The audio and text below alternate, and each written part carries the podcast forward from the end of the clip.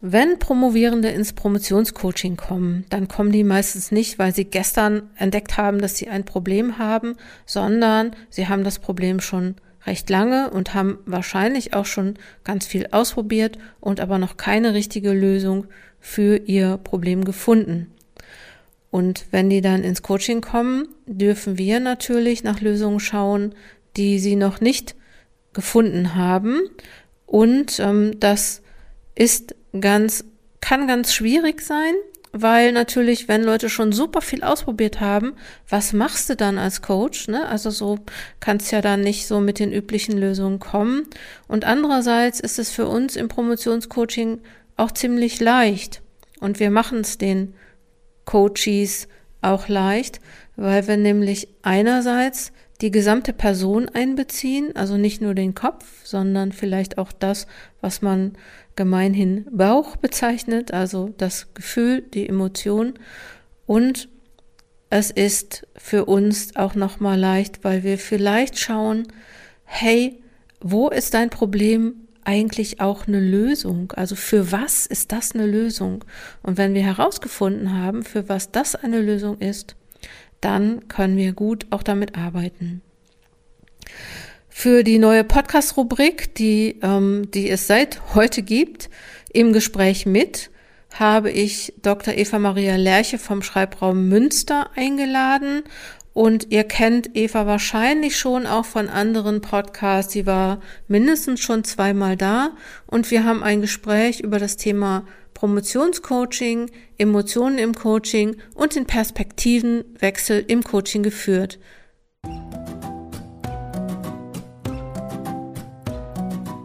Herzlich willkommen beim Coaching Zone Podcast. Ich bin Dr. Jutta Wergen und unterstütze Promovierende in allen Phasen ihrer Promotion. Ich bin Promotionscoach, Trainerin, Schreibtrainerin und Expertin zum Thema Promovieren. Bekommst du schon den Coaching Zone Newsletter?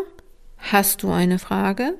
Schau auf der Webseite von Coaching Zone vorbei und erzähl mir auch gern, was dir an dieser Episode gefallen hat. Hallo Eva, ich habe dich eben schon angekündigt und ähm, ich finde es ganz schön, dass du wieder im Podcast bist. Du bist der Gast oder die Gästin, sagt man ja jetzt. Ne? Du bist die Gästin, die am, am öftesten, am meisten, ähm, du weißt, was ich meine, die schon oft da war, am alleröftesten sozusagen. Das Wort gibt's nicht, ne? Aber es hört sich, es passt gerade irgendwie. Ja, wir wollen uns unterhalten über ein Thema, über ein Coaching-Thema, ähm, was wir als Coaches, was uns als Coaches, Coachinnen immer begegnet. Und ich würde jetzt mal einfach sagen, stell doch mal vielleicht erstmal das Anliegen vor. Ja, erstmal auch von mir herzlichen Dank, dass ich am öftesten hier sein darf. wir etablieren jetzt einfach dieses neue Wort. Ja, also was mir oft auffällt im Coaching ist, ähm, das hängt so ein bisschen an diesem Thema, Thema Aufschieben, dass ähm, ja Leute einen Widerstand haben im Schreiben und so versuchen dagegen anzukämpfen und den so niederzuringen und den auch so als Gegner zu sehen, wo sie so drüber gehen müssen. Und ich glaube, dass das auf Dauer nicht besonders gesund ist. Und ja, das geht von so einem Bild aus, dass man sich selbst disziplinieren muss, dass man stark sein muss, dass man hart sein muss. Und ich glaube, es ist keine besonders gesunde Einstellung. Und finde es eigentlich schöner, so auf diesen Punkt zu gucken, kann ich mich eigentlich mit diesem Widerstand verbünden? Kann ich dem irgendwie die Hand reichen, nenne ich das mal, um dann zu gucken, ob man dann nicht besser zum Ziel kommt. Mhm. Also es bedeutet, ähm, na, du hast jetzt das Thema Aufschieben, ähm, äh, es gibt aber wahrscheinlich noch irgendwie viele, viele Themen, bei denen man jetzt so sagen kann, ähm, also bei denen man so coachen kann und sagen kann, ja, du musst dir das einfach nur besser einteilen oder fang noch irgendwie eine Stunde früher an. Oder ähm, was, was, was könnte man denn noch sagen? Ja, äh, Organisation, ne, so das sind so Sachen. Ähm, was könnte man denn noch an solchen Tipps geben? Ja, sowas strukturierst dir einfach. Ähm, ja. ja. Plan es gut durch, mach dir einen ja. guten Zeitplan. Ähm, mach einfach, genau. was aber nicht einfach ist. Genau. Schreib doch einfach los. Genau, genau, sch genau. Schreib einfach, nimm dir ein Blatt und schreib auf, was du denkst und ähm, Genau, sowas. Äh, genau, das wäre ja vielleicht auch sowas, wo man wo sagen würde, so Schreibblockaden oder so, ne, da könnte man ja auch irgendwie mit umgehen, wenn man sagt, ja, ähm, probier doch mal diese oder jene Technik aus, ne, dann funktioniert das. Und ich glaube nämlich auch, so wie du, also ich glaube, dass du das glaubst, dass die Leute, die zu uns kommen, die haben das ja alles schon probiert. Ne, die haben ja schon, also gehe ich mal von aus, also es ist ja selten so, dass Leute denken, oh, ich habe ein Problem, dann gehe ich doch sofort mal und hole mir professionelle Hilfe. Das machen die meisten ja nicht.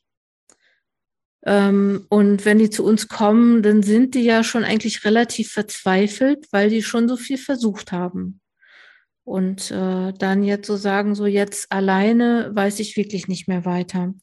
Und ich glaube auch, dass es, also ich könnte das auch nicht, dann zu sagen, ja, dann lass uns mal auf deinen Zeitplan gucken, obwohl das mache ich schon, ne? Also dass wir auf Zeitpläne gucken, aber eher nicht, um zu gucken, wo kannst du noch Zeit einsparen, äh, ne? Und äh, was sicher auch möglich ist, kann ich mir gut vorstellen, sondern eher, um dann ins Gespräch zu kommen, wie denkst du eigentlich über Zeit und was sind eigentlich so innere ja, Widerstände, da jetzt auch zum Ziel zu kommen.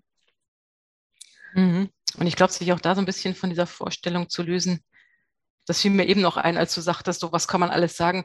Ich glaube, es gibt oft dieses reiß dich zusammen, ne? Mhm. Mach doch einfach. Ja. Und dazu sagen wir, ja, man kann auf einen Zeitplan gucken, aber nicht eben mit diesem Optimieren, sondern ja, mehr zu überlegen, was ist denn eigentlich das, was dahinter steht und was da im Weg rumsteht. Und mehr so aber das nicht als etwas zu nehmen, was man so niederringen muss, sondern ich finde ja immer einfach total schön diese Frage dabei, wofür ist es gut? Mhm. Ich glaube, das hatten wir ja auch schon mal. Mhm. Ähm, ne? Zum Beispiel, wenn ich so einen Widerstand habe, dann eben zu fragen, wofür ist es denn gut, dieser Widerstand? Und darüber dann vielleicht sich so ein bisschen mehr damit auszusöhnen und es dann eben auch irgendwie produktiv nutzen zu können. Und ich glaube, ne, diese Frage, wofür ist das gut, ne? Oder ich frage oft, ja, was ist denn der Vorteil davon? Ich glaube, dass wir damit erstmal ähm, so den Eindruck erwecken, wir wären eigentlich keine guten Coaches oder wären irgendwie so ein bisschen durchgeknallt, weil wir ja, weil die Leute kommen ja, damit wir das wegmachen. Die kommen ja und sagen, mach das weg. Ich will das nicht mehr haben. Ich will anders sein. Und wir sagen, ja, hm, vielleicht ist das ja eine ganz sinnvolle Sache, nur nicht für das Thema, was du hier hast, ne? So nur nicht für das Ziel, was du eigentlich hast. Ähm, ja, das ist dann manchmal schwierig, dass die, die zu fragen, wofür ist das gut?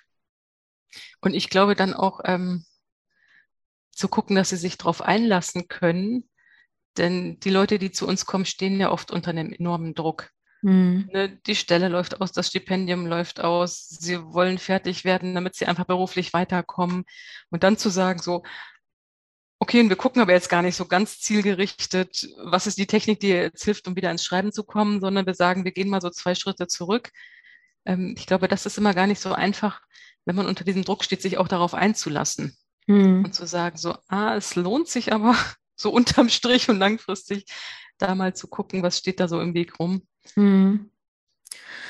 Ich habe das am Anfang gemacht, als ich Coach war. Also so, als ich Co Coaching gelernt habe, vor vielen hunderttausend Jahren. Ähm, da hatte ich schon auch, glaube ich, so bei meinen ersten Schulcoachings, also wo noch in der Coaching, in der einer der ersten Coaching-Ausbildungen, wo ich dann ähm, so gedacht habe, wenn Leute kommen und sagen, ich habe ein Zeitproblem, dann habe ich das immer geglaubt. Also, weil die glauben das ja auch. Ne? Also, warum sollte jemand sagen, ich habe ein Zeitproblem, wenn sie eigentlich das zum Beispiel Problem haben, dass sie nicht gut an sich glauben oder dass sie Angst haben, dass jemand anders das lesen könnte, was sie schreiben. Und ich habe dann wirklich ganz doll immer, das heißt immer ein paar Mal habe ich das, glaube ich, gemacht, mit den Zeitpläne gemacht. Und dann hatte ich so ein bisschen das Problem, dann sind die wiedergekommen und haben gesagt, ja, ich habe den Zeitplan nicht eingehalten. Und ich habe dann so gedacht, was mache ich denn hier eigentlich, wenn du den Plan nicht einhältst? Wofür kommst du denn überhaupt? Ne, so dass ich so gedacht habe, also ich habe immer auch so gedacht, ich habe versagt, weil die haben ja den Plan nicht eingehalten. Bis mhm. mir irgendwann mal eingefallen ist oder aufgefallen ist, dass es gar nicht das Zeitthema war. Und ich glaube, dass beim Coaching vielleicht auch das, das Erste ist oder beim Promotionscoaching, so wie wir das machen, vielleicht das Erste ist, dass wir erstmal rauskriegen müssen, was ist eigentlich das Thema. Und ich glaube, was halt da auch dahinter steckt, ist, dass ja Schreibcoaching und Schreibdidaktik nach wie vor in Deutschland nicht wirklich etabliert ist. Mhm. Es kommt jetzt immer mehr, aber dass ja viele noch gar nicht so eine Vorstellung haben, mit was für Themen können sie hier eigentlich kommen und sie dann auch das nennen, was so etabliert ist. Ne, ich darf sagen, ich habe ein Zeitmanagementproblem oder inzwischen darf ich vielleicht auch sagen, ich habe eine Schreibblockade. Mhm. Aber ähm, ich glaube, es fehlt doch oft das Vokabular, das zu benennen, was eigentlich das Problem ist. Mhm. Mhm. Dass das erst so nach und nach kommt und dass das schon auch was ist, wo wir einfach noch dran arbeiten müssen, dass ich einfach insgesamt dieses Schreiben als Handwerk und Schreibdidaktik und auch Schreibcoaching als einfach ja eine legitime Hilfestellung mhm. während der Promotionszeit oder generell im wissenschaftlichen Schreiben etablieren muss. Mhm. Aber trotzdem ist es, glaube ich, auch etwas, was zu jedem Coaching gehört, dass das, was die Leute sagen, was ihr Anliegen ist, ja noch lange nicht das, ja, das wirkliche Thema ist. Mhm. Vielleicht auch, weil es ihnen selber gar nicht bewusst ist oder weil sie sich schützen, weil sie erstmal ein bisschen vortasten wollen, so passt das hier für mich und nicht gleich alles auf den Tisch legen. Machen wir ja auch nicht, wenn wir in Coaching gehen. Ja, wobei ich glaube, dass denen, dass, dass denen das schon nicht klar ist. Also so, ne, dass denen schon nicht klar ist, was ist eigentlich das Thema dahinter. Und ähm, weil ich glaube schon, also ich traue zumindest denen, die wir so haben, ich meine, sind ja alles studierte Leute, ne? Also sind ja alles Leute, die vielleicht auch ähm, reflektierter oder analytischer, sage ich mal so, ne? Also die das Handwerk, Analytik, ähm, analytisch zu denken oder strukturiert zu denken, vielleicht auch gelernt haben. Und ich glaube, dass man wirklich manchmal gar nicht weiß, was ist eigentlich der Grund dafür, ne? Also was ist so und und und wenn man es dann rausfinden würde, gibt ja auch Leute, die das auch wissen, dann wissen sie vielleicht in dem Moment nicht, wie sie damit umgehen sollen. Das stelle ich mir dann manchmal so vor. Und dass wir eher so Schatzsucher sind, Schatzsucherinnen oder sowas in der Art. Und ich glaube, was da auch noch reinspielt, was du ja gerade nanntest, die kommen alle von der Uni, die haben alle studiert. Jetzt, mhm. wenn wir über die Promovierenden reden, dass sie ja damit auch gelernt haben, egal welches Problem rational anzugehen. Ja. Und so verpacken ja. und einfach ja. auch sehr ja, verkopft auch sein müssen an der Uni. Mhm. Aber dass es dann eben schwierig ist, naja, wenn etwas im Weg rumsteht, was sie auf der rationalen Ebene zu packen kriegen, wo sie sagen, ja, jetzt vom Kopf her, ne, mhm. ganz vernünftig, weiß mhm. ich, ich muss jetzt das machen. Sie tun es ja. aber einfach nicht. Und dass es eben dann gut ist, mal zu gucken, ja, was steckt denn dahinter oder was ist eigentlich das Bauchgefühl, was da gerade was ganz anderes will und dass es eben nicht gesund ist, das dann zu ignorieren. Ich kann es total gut verstehen. Ich mache mich mal auch manchmal ähm, äh, manchmal lachen die Leute in meinen Workshops, ne, so, weil die, die, äh, allein dieser Ausdruck Bauchgefühl, den kennen wir doch in der Wissenschaft nicht. Ein Wissenschaftler, eine Wissenschaftlerin, die sagen noch nicht, also so vom Gefühl her könnte das jetzt, ne, und das, äh, äh, ich glaube, dass das Gefühl darf vielleicht auch mehr wieder in die Wissenschaft kommen, zumindest. Ich meine, was die Leute, was viele Leute haben, ist schon so Intuition. Ne? Und wenn wir jetzt wissen, okay, Intuition ist eigentlich so gebündelte Erfahrung.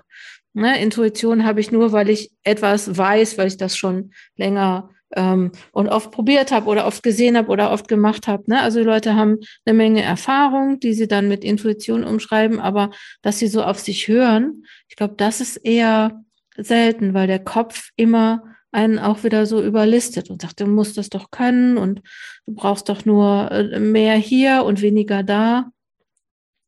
Jetzt ist die Frage, wie kommen wir denn da an dieses Gefühl, so wie du, du hast ja jetzt gesagt, wir brauchen da mehr von, ne? Habe ich doch richtig gehört, oder? Oder ja. wir müssen wieder drauf hören. Also ich glaube, ein Punkt ist, und das schließt eigentlich an das an, was du gerade gesagt hast, die, die sind alles Expertinnen und Experten für sich selbst. Die wissen eigentlich von intu ihrer Intuition her, was ihnen gut tut, was sie brauchen. Das kennen wir auch aus dem Coaching. Ne? Ja, stimmt, ich weiß eigentlich, das und das tut mir gut. Und dann gibt es aber so dieses Außen, was einwirkt und sagt so, du musst oder so macht man das oder mhm. jetzt, ne, so jetzt reiß dich doch mal zusammen oder jetzt geh doch einfach über wieder oder schreib einfach los. Ähm, und ich glaube, das Wichtigste ist, sie daran zu stärken, dass sie ihre Bedürfnisse ernst nehmen und sagen, ich bin die Expertin für mich selbst und ähm, ich tue das, was mir gut tut und sorge gut für mich. Mhm. Naja, das ist wieder so die Sache, weißt du? So, alle wissen, dass Pausen gut sind. Aber die wenigsten machen, also ich sag mal so, viele, die ich kenne, die wissen, Pause ist richtig gut. Pause ist, ne, macht einen wieder stark und äh, ne, braucht der Körper und der Geist und überhaupt. Aber die wenigsten erlauben sich Pausen zu machen. Also die wissen, der Kopf weiß, Pausen sind gut. Was machen wir dann jetzt mit denen? Aber ich glaube, genau an der Stelle können wir ja als Coaches wirklich oder auch in Workshops, also so ein Stück weit auch versuchen, auf diese ähm, Normen einzuwirken, mhm. weil es ist ja ein gegenseitiger Druck. Ne? Ist, ich kenne das auch noch aus meiner Promotionszeit. Es wurde einfach ja latent verlangt, dass man eigentlich rund um die Uhr in der Dissertation sitzt. Mhm. Und wie Feierabend, wie Wochenende, wie Urlaub machen. Mhm. Und ähm, also ich habe damals schon dem was entgegengesetzt. Ich habe immer Feierabend gemacht und Urlaub und Wochenende. Aber ich glaube, an der Stelle, die einfach darin zu bestärken, dass sie dem nachgehen und dass sie sich das auch zugestehen. Und das eben nicht nur damit zu begründen, dass sie es brauchen, damit sie nicht umkippen, sondern es auch damit zu begründen, dass nur dann gute Wissenschaft rauskommt. Mhm. Weil die Wissenschaft braucht ja die wachen und hellen Köpfe, also oder dieses, naja, ich meine, wenn ich total unkonzentriert bin, weil ich eigentlich gerade eine Pause brauche, da kommt auch keine gute Wissenschaft bei raus. Mhm. Ja, aber die richtig guten WissenschaftlerInnen, die machen ja auch keine Pause. Kennst du welche? Die keine Pause machen? Mhm, und trotzdem gut sind? Ich glaube schon, ja. Also, so, ja, sagen wir mal so. Man tut ja irgendwie immer so. Sie machen heimlich die Pausen. ja, die sind doch, also es gibt doch viele Leute, die sagen, ah, ich äh, habe das und das nicht geschafft. Äh, äh also viele fortgeschrittene WissenschaftlerInnen. Also äh, ja, es gibt natürlich auch welche, die Pausen machen. Aber ich meine, der, der, der, der Habitus in der Wissenschaft ist doch eher, dass man viel zu tun hat. Ja, und ich glaube, an der Stelle ist es eben der Habitus. Wahrscheinlich sperren die sich heimlich im Büro ein und sagen, sie arbeiten und in Wirklichkeit ja, machen genau. sie Pause. Prüfung, aber, bitte aber nicht reinkommen. Ja, genau. Aber das ist ja genau der Punkt, wo wir ansetzen können und zu sagen, so, nee, Moment mal, die brauchen genauso Pausen. Hm. Und also so ein bisschen dieses Bild aufzubrechen, ja, dass man eigentlich nur eine gute Wissenschaftlerin ist, wenn man keine Pausen macht. Mhm. Ich glaube, da können wir schon drauf einwirken. Mhm. Vielleicht, ich habe gerade auch gedacht, vielleicht ist das auch die Angst. Ich könnte mir das echt vorstellen, dass wenn man anfängt, irgendwie auf seinen Körper zu hören und ähm, auf sein Gefühl zu hören, vielleicht, vielleicht muss man da auch unbedingt aus der Wissenschaft rausgehen. Also vielleicht, ich habe jetzt gerade ein bisschen Angst, dass man irgendwie sagt, ja, okay, ähm, so, das ist ähm, gar nicht gesund, in der Wissenschaft zu arbeiten. Ja. Und umgekehrt wäre ja auch die Frage, kann ich überhaupt in der Wissenschaft durchhalten, mhm. wenn ich mhm. nicht so ein komplettes Arbeitstier bin und mhm. Wobei dann die Frage wäre, ob dabei gute Wissenschaft rauskommt. Naja, also eigentlich wäre es okay. schön, wenn es anders wäre. Ja. Also ich glaube, die Verhältnisse müssen sich ändern und ich habe ein bisschen, ich habe manchmal schon ein bisschen das Gefühl, die verändern sich. Und indem Leute beispielsweise sagen, ich bin in der Pause oder ne, so wie du sagst, ne, ich habe jetzt Feierabend. Ich glaube, dadurch wird das Ganze auch ein bisschen gesünder. Ne? Ähm, also nicht zu sagen, ich bin eine Maschine, ähm, die äh, alles leisten kann und die, ähm, ne, auch wenn es dann nicht äh, vorwärts geht, kaputt ist, die man in einem Coaching reparieren muss, ähm, sondern dass es irgendwie auch anders laufen kann. Mhm. Da konnte man wieder die schöne Frage stellen, wofür ist es gut, die Pausen zu machen? Mhm. Und ich würde dabei wirklich das nochmal betonen, es, es geht nicht nur darum, dieses, oh, wenn ich eine Pause mache, dann ja, bin ich quasi nicht äh, widerstandsfähig genug, mhm. sondern sich immer auch klar zu machen, das braucht eben auch gute Wissenschaft. Also, dass eine Wissenschaft die Pausen braucht oder dass eben ja, wenn sich mal die Gedanken setzen können, weil ich gerade was ganz anderes mache, mhm. dass dann plötzlich Erkenntnisse kommen. Also, dass dieses, ich kette mich an den Schreibtisch und ähm, arbeite ohne Pause durch, dass das eben auch der Wissenschaft nicht gut tut oder mhm. den Ergebnissen, die ich erzielen will oder eben auch der Forschung. Das heißt, zum Nachdenken beispielsweise ähm, auch rausgehen ne? und ähm, vielleicht das mal so unterbrechen. Also könnte man so sagen, mir ist jetzt gerade ähm, was Komisches eingefallen, ähm, das äh, vielleicht noch ein bisschen woanders herkommt, aber was total gut dazu passt. Mir hat mal eine Promovierende erzählt, die war ähm, bei mir im, weiß ich nicht, im Online-Kurs oder irgendwie sowas, ging um Schreiben. Und dann hat jemand so zu ihr gesagt, ja, ähm, wenn du, also wenn du das nicht kannst, ähm, ne, also wenn du, wenn du in, in einen Kurs gehen musst oder in einen Workshop gehen musst, um ähm, besser zu schreiben, dann gehörst du eigentlich nicht hierhin, weil wir hier ähm, in der Wissenschaft, wir können das und wollen das. Und das fand ich dann irgendwie cool, weil das hat sie dann ihrem Prof erzählt und der hat gesagt, ja, ähm, die Antwort wäre da eigentlich zu sagen, so das, was ich mache, das ist eine Profession. Und um mich weiter zu professionalisieren, brauche ich natürlich auch regelmäßige Weiterbildung. Und ähm, so, warum mir das jetzt gerade eingefallen ist, ist eigentlich, dass man ja auch sagen könnte, okay, um gute Wissenschaft zu machen und um gut zu promovieren, brauche ich ähm, zwischendurch immer wieder auch ähm, einen Austausch oder einen Impuls äh, von, von außen. Und vielleicht muss auch, äh, vielleicht um das auch zu verändern und um das ähm, fruchtbar zu machen, muss ich vielleicht auch manchmal auf mein Gefühl hören oder auf mein, da hast du gesagt, Bauchgefühl, ne? und ähm, das vielleicht ähm, so entscheiden und kann nicht immer nur die Tools verbessern und die Methoden verbessern und ähm, neue Strategien anwenden, sondern muss manchmal einfach auch anhalten und sagen, hey, Moment, was ist jetzt gerade, was ist gerade wichtig? Mhm. Da waren jetzt gerade ganz viele Gedanken drin. Ja, bitte. Erstmal, nein, ich finde es auf jeden Fall wichtig zu sagen, es ist eine Profession, weil ich glaube, das ist nach wie vor an vielen Hochschulen so diese Idee, ach, wer das alleine nicht schafft, die wollen wir hier auch eigentlich gar nicht haben. Hm. Ja, der Nachwuchs wieder, ne? Ja, oder dieses, wir haben es ja auch ohne solche Kurse geschafft mhm. und gar nicht zu sehen, naja, es ist nicht nur, es müssen sich einfach nicht alle so quälen, ähm, sondern das gehört eben dazu zu einer akademischen Ausbildung. Und ich glaube, das ist der Punkt, wo wir vor allem an den Hochschulen, also ja, noch dicke Bretter bohren müssen, dass eigentlich dieses Schreiben, Lehren und Lernen ein Teil der Ausbildung sein sollte.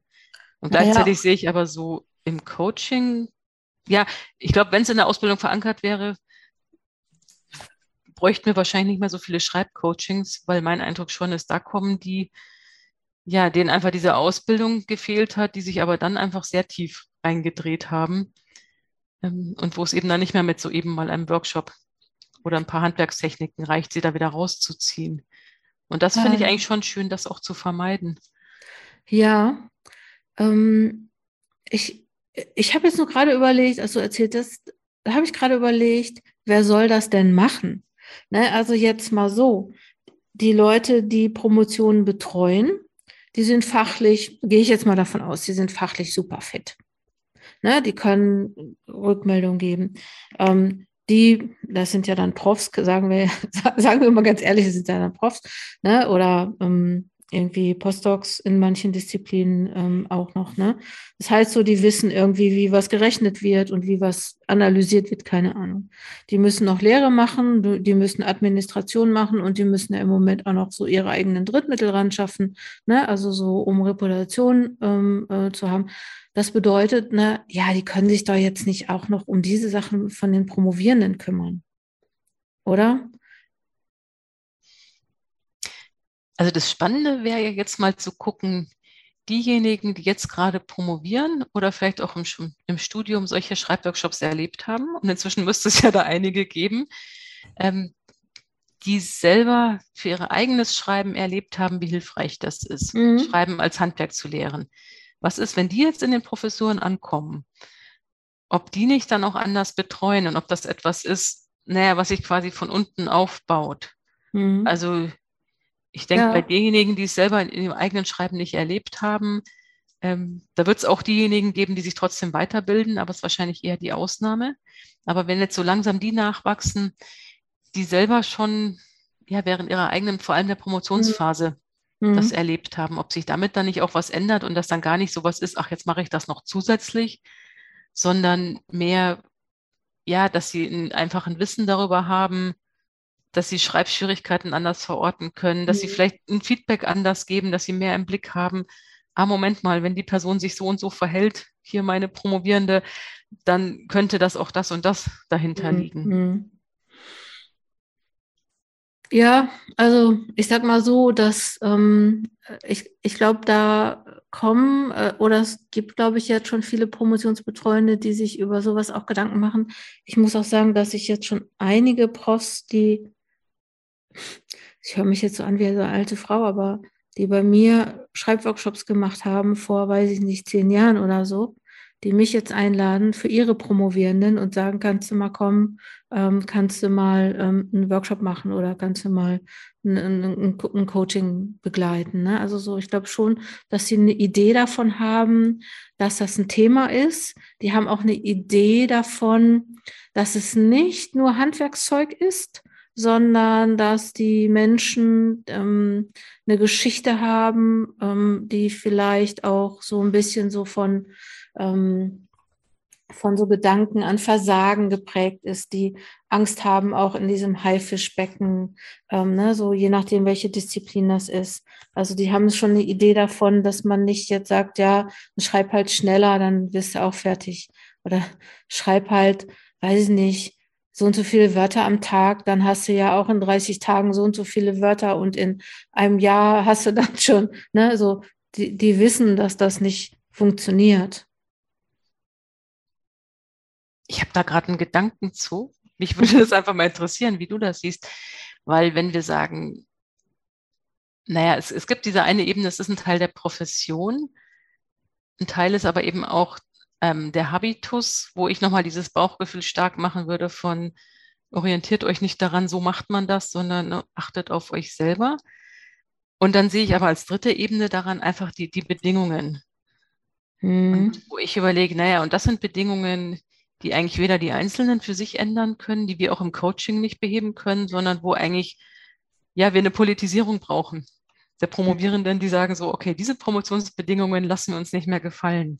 Mhm. Wie würdest du das sehen? Also würdest du auch sagen, unser Auftrag ist ein bisschen auch, ja, quasi ein Coaching nicht zu nutzen, um Probleme so zu individualisieren, sondern eigentlich gerade auch die politische Dimension darin stärker zu machen? Ehrlich gesagt ist das genau das, was ich mache.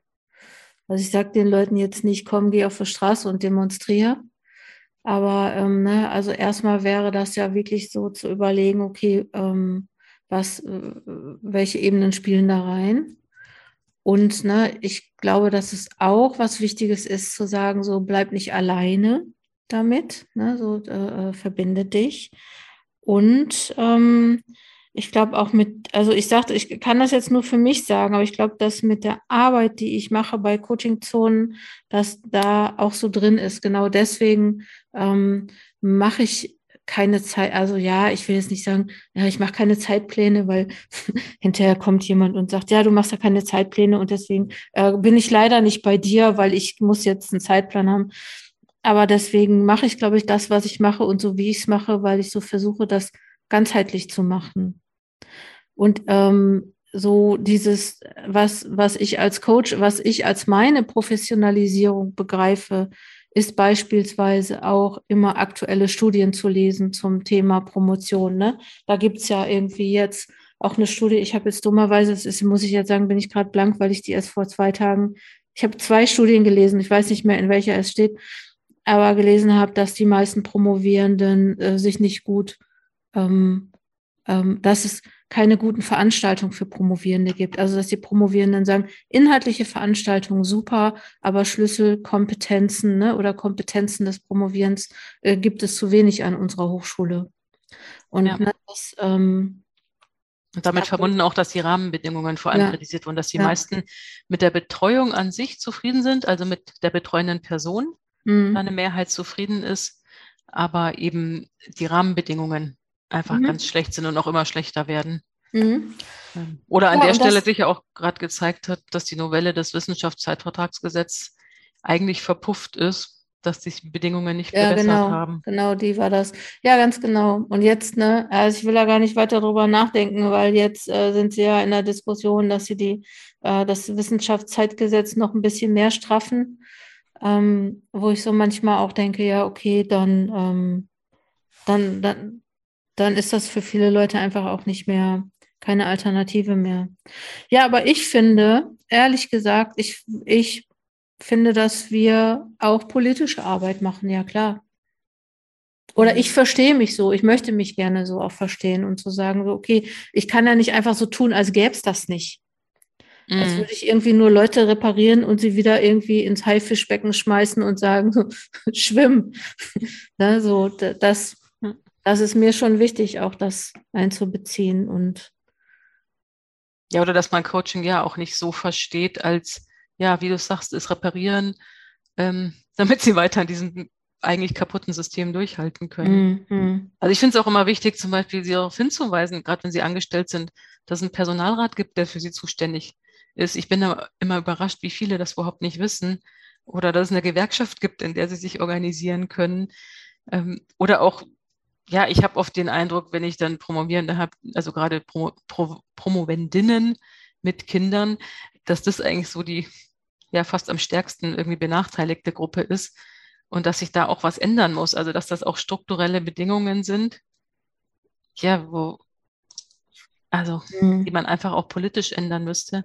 Und wo ich schon denke, dass wir auch das benennen können und auch ermutigen können, eben sich auch da wirklich zusammenzuschließen und zu gucken, wie können diese Bedingungen verändert werden.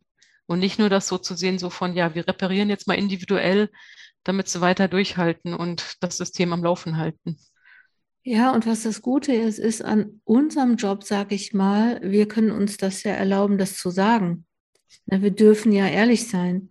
Viele Promovierende, ehrlich gesagt, die wissen, ähm, die wissen es schon oder ne, wissen, dass sie sich wehren könnten oder dass es andere Lösungen geben könnte, sind aber in so einem ja, wie soll ich nett sagen, asymmetrischen Verhältnis, ne? Also so, ähm, die machen das ja nicht freiwillig, äh, ne? Und ich hatte letztens auch einen Fall, da ist mir irgendwie nochmal, da wusste ich ehrlich gesagt auch gar nicht, was ich sagen sollte, und zwar Promotionsbetreuung, familienfreundliche Hochschule, ne? Äh, Audit, hier Siegel, hier, unsere Hochschule ist familienfreundlich.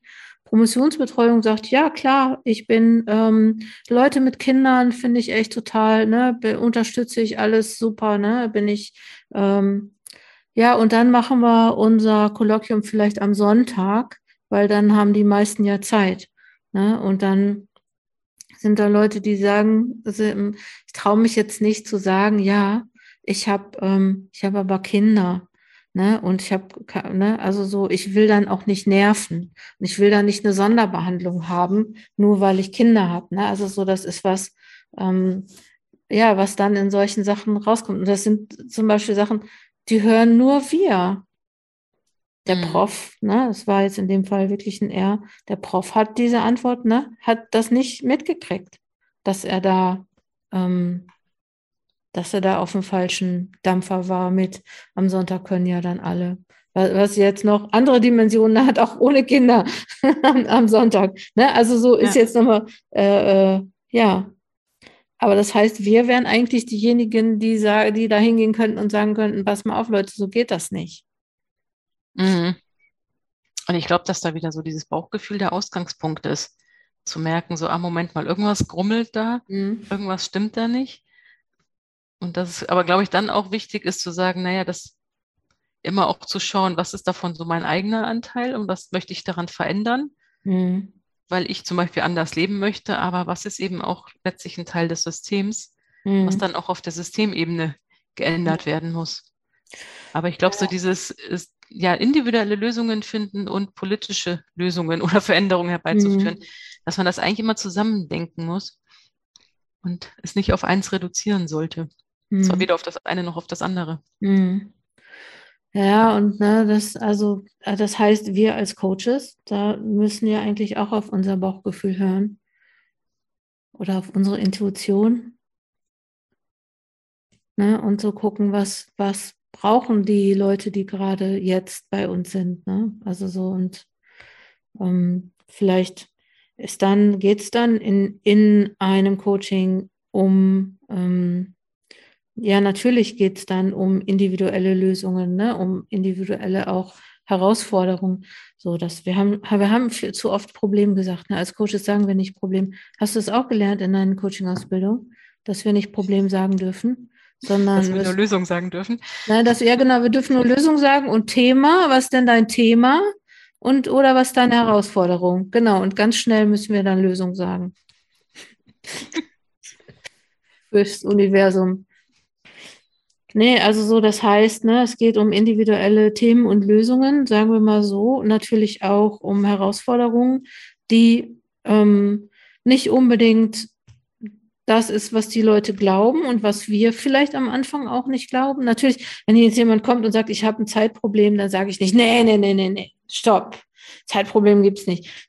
Ich habe eigentlich auch gerne mal eine Zeit lang so, ich habe ja die Auffassung, äh, ich, ich weiß, ich, ich weiß, äh, vielleicht ist das gar nicht so, aber ich habe manchmal, denke ich, Schreibblockaden gibt's eigentlich gar nicht.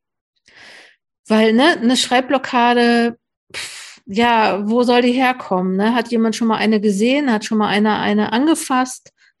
so, ne? Ich denke halt manchmal, ja, Schreibblockaden, da ist ja immer was dahinter. Also da gibt es ja einen Grund für, dass Leute nicht schreiben können.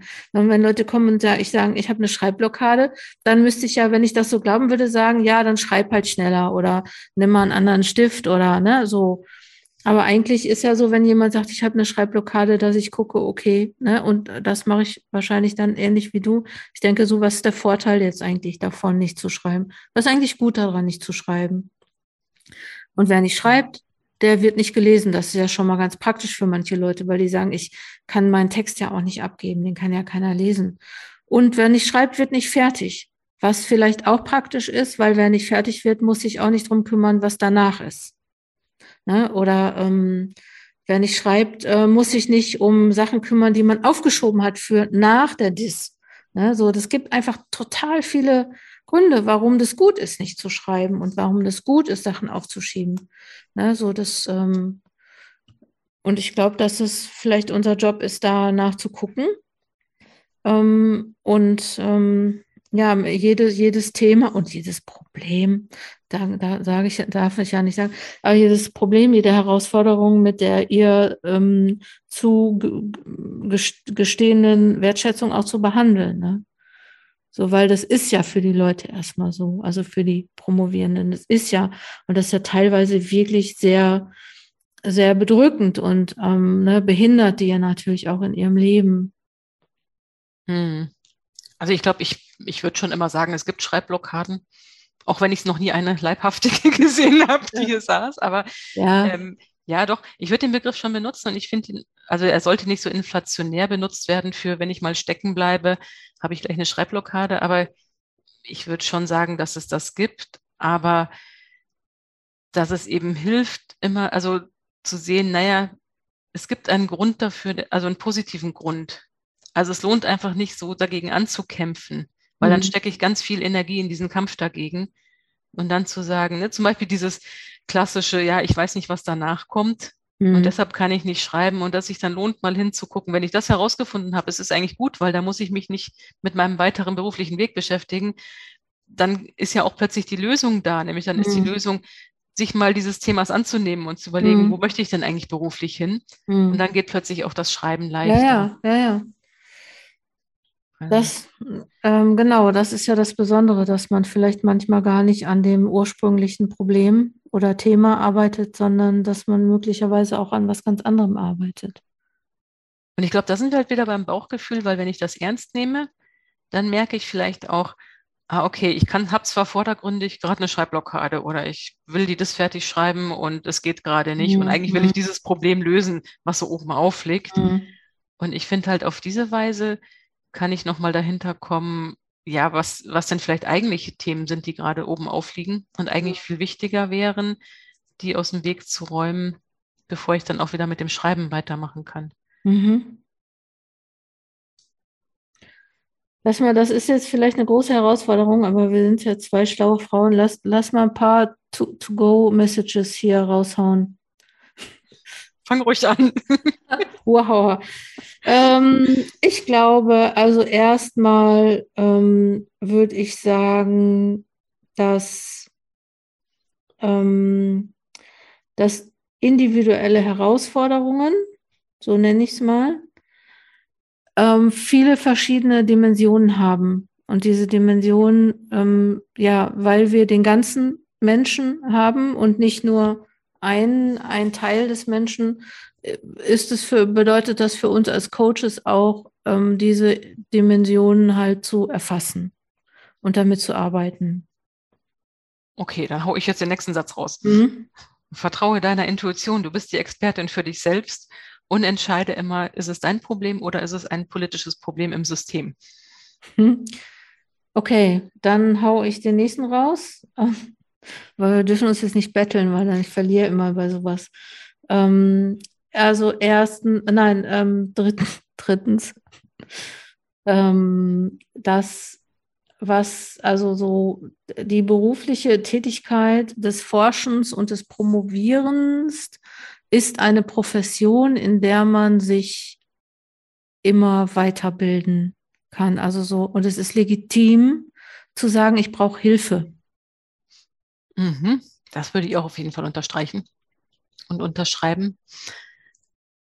Ich versuche mal noch einen vierten. es ist völlig legitim, sich Zeitpläne zu machen, aber das Problem liegt selten in den Zeitplänen. Ja. Ähm, und vielleicht noch genau. Ähm,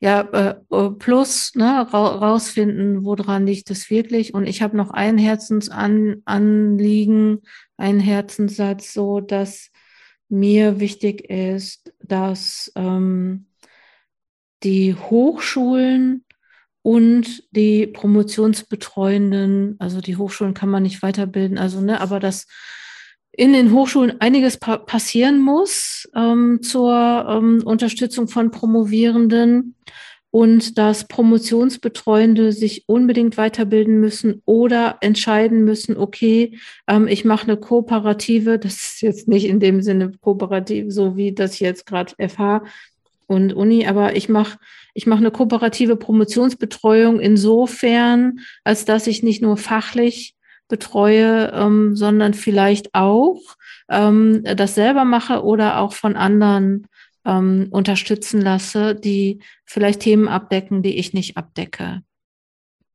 Mhm. Und dass das auch wieder ein Teil der eigenen Professionalisierung ist, auch der ja. Betreuenden. Ja. Genau. Und noch eins vielleicht, ne, was mir so auffällt, so bei diesem ganzen, ne, bei, ähm, Exzellenz und Elite, ne, dass nicht, vielleicht auch nicht alle eigentlich exzellent sein wollen, ne, dass es ein, wahrscheinlich das ist, was die, was den Hochschulen am meisten Geld bringt, ne, also so, wenn man exzellente Leute hat, dann kann man, was weiß ich, ähm, exzellente Projekte einwerben und ähm, noch irgendwie exzellent prämiert werden aber dass Leute auch echt Themen aus der Praxis mitbringen und die wissenschaftlich gewendet wieder mit in die Praxis nehmen. Und das vielleicht auch nochmal, ne, dass nicht immer alles irgendwie also auf Hochleistung, ne, sondern auch auf ähm, ein gutes Leben irgendwie für alle. Ähm, ähm, der Blick darauf gerichtet werden soll. So. Das ist ja so ein bisschen auch.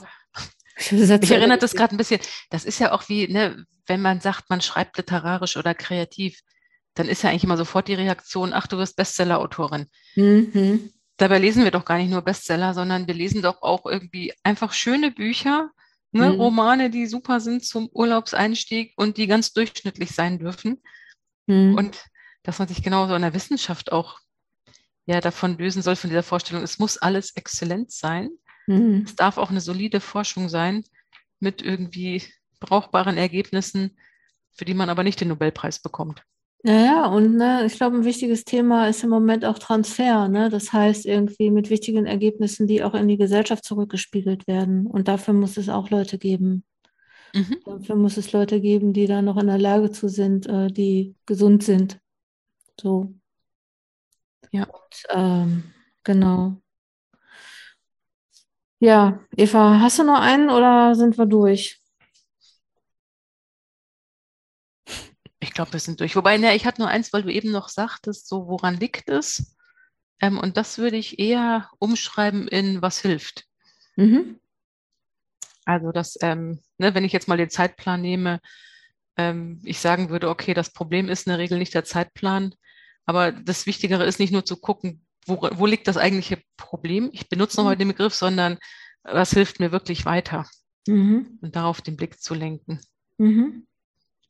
Den würde ich noch raushauen. Das finde ich cool, ja genau. Und dann vielleicht auch mal Sachen ausprobieren, die man noch nichts gemacht hat. Ne? Also vielleicht einfach mal irgendwie was anderes machen. Irgendwie mal, ich mach, mach so gerne irgendwie verrück, verrücktere Sachen. So und äh, ja. Okay. Da unterhalten wir uns nochmal drüber. Über verrückte Sachen. So, ja. probier mal aus, was du dich noch nie zu tun getraut hast. Okay. Im wissenschaftlichen Schreiben. Okay das könnten wir wirklich mal machen. Dann äh, würde ich sagen, äh, möglicherweise haben wir schon ein nächstes Thema. Wer weiß, was wir irgendwie beim nächsten Mal uns ausdenken. Oder bitte deine Community, alles zu schreiben an völlig verrückten Sachen. Ja, genau. Die sie als einzige aus der Welt so machen. Ja. Für eine Sammlung von den verrücktesten Schreibstrategien. Ja. Ja, das finde ich gut. Oder äh, von verrücktesten Texten. Schreib mal einen Text, den niemand versteht. ist eigentlich auch super, ne? Es wäre eigentlich, komm, lass uns eine neue Schreibübung erfinden. Ich probiere das, probiere das ähm, Sonntag. Ähm, das hören die nämlich erst. Wir haben Sonntag nämlich Fokustag, Schreibtag. Da mache ich immer einen Schreibimpuls. Und ähm, die, aber der Podcast, der kommt ja erst danach raus. Also das heißt, die hören das gar nicht. Ich werde mal, äh, das ist der nächste Schreibimpuls. Schreib mal einen Text, den einfach niemand verstehen kann. Okay, ja, warum nicht? Na, dann traut man sich, dann denkt man, okay, wenn ich das kann, dann kann ich auch Texte schreiben, die jemand verstehen kann.